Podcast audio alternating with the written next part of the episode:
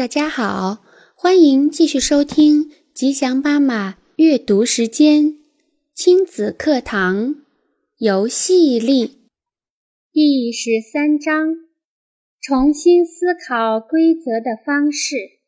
游戏，许多父母不能想象，游戏也是一种建立规则的方法。他们一直认为规则应该是很严肃的事，放弃这种看法吧。朋友罗杰对我讲过一件事：有一次，他们全家去参观一个历史古迹，正要离开时，突然下起倾盆大雨，几个家庭就被困在一个小谷仓内。别家的几个孩子开始无聊，动手要把墙上的泥灰刮下来。他们的父母怒气冲冲地吼叫着威胁他们。这些孩子没有电视和玩具来娱乐，只能不停地抱怨和找麻烦。而他们的父母也只知道用大吼、威胁和惩罚来应付。罗杰建议他自己的孩子们开始玩猜动物的游戏，并邀请其他孩子加入。很快，每个人就都玩得开心起来。他们需要的只是游戏而已。如果孩子吃正餐时吵着要吃甜点，你可以夸张地扮演严厉母亲，不给不给，绝对不行；也可以扮演超级随和的妈妈。太好了，今天的正餐改吃冰淇淋了。只要孩子笑出来就好。如果孩子经常顶嘴，那就试试让两个娃娃吵架。其中一个总是出口不逊。如果因为执行规则而头疼，那就制定一个你不在乎的规则，跟孩子们玩打破规则和进行惩罚的游戏。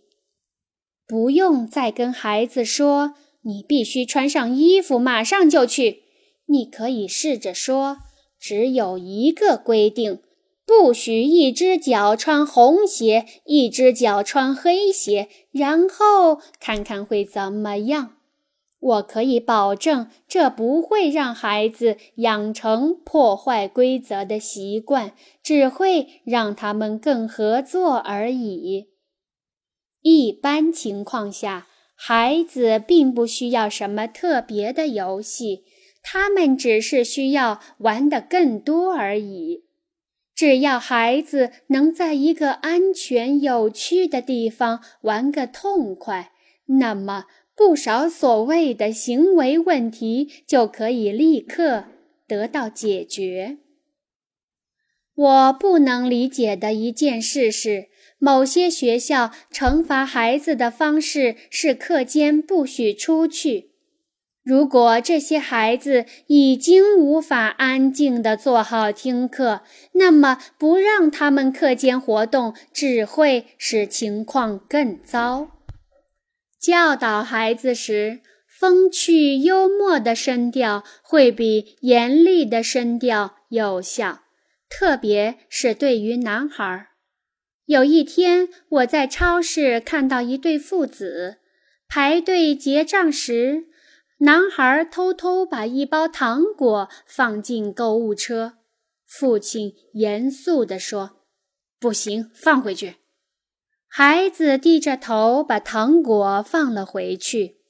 接着，父亲冲男孩挤挤眼睛，小声说：“差一点就成功了。”男孩冲父亲笑了。父亲又问：“帮我拿一下零钱好吗？”男孩脸上的笑容变得更加灿烂了。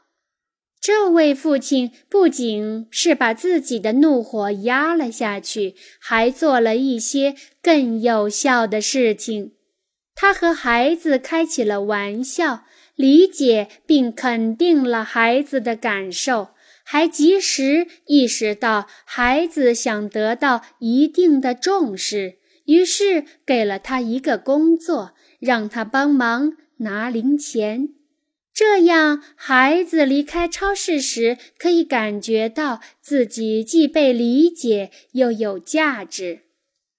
假如这位父亲用的是斥责的方法，那么孩子离开超市时会是另一番感受：自己微不足道，不被理解，因为想偷拿违禁品而感到罪恶。并因为没能得到而感到气愤。这个故事让我想到游戏里中我最常用的方法。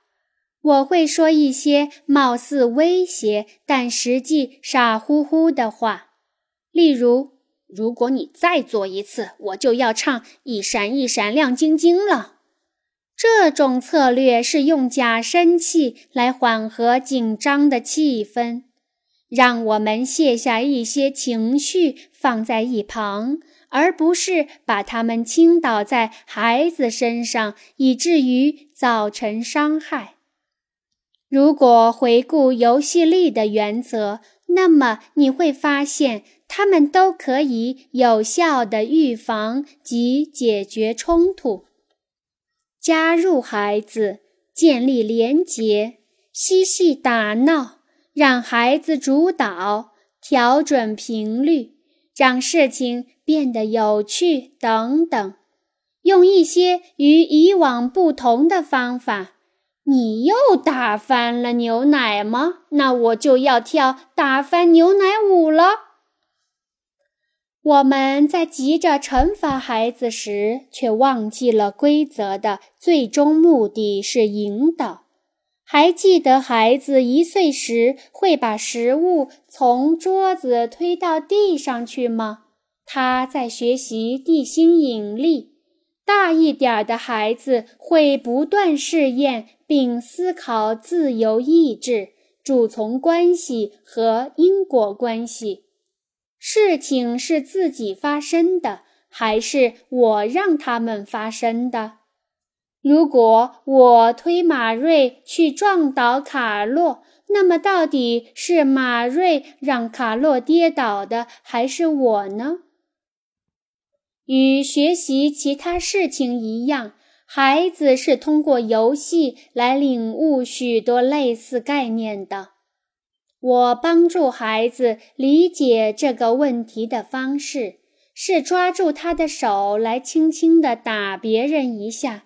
然后我煞有介事地说：“不可以打人，打人是不对的。”当他们正在学习这个概念时，他们会觉得好笑极了。惩罚并不能帮助孩子理解这个概念，因此我们并没有引导他们的学习。很多父母不愿在孩子违反规则的情况下使用游戏，因为担心他会成为对不良行为的奖赏。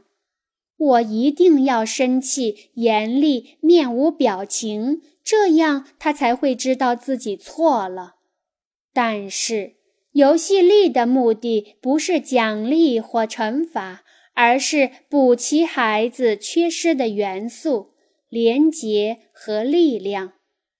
廉洁和力量的缺失，才导致了这些问题。放下严肃，鼓起勇气，试试游戏的方式吧。你能更有效地引导孩子的价值观，让孩子在规则问题上主动合作。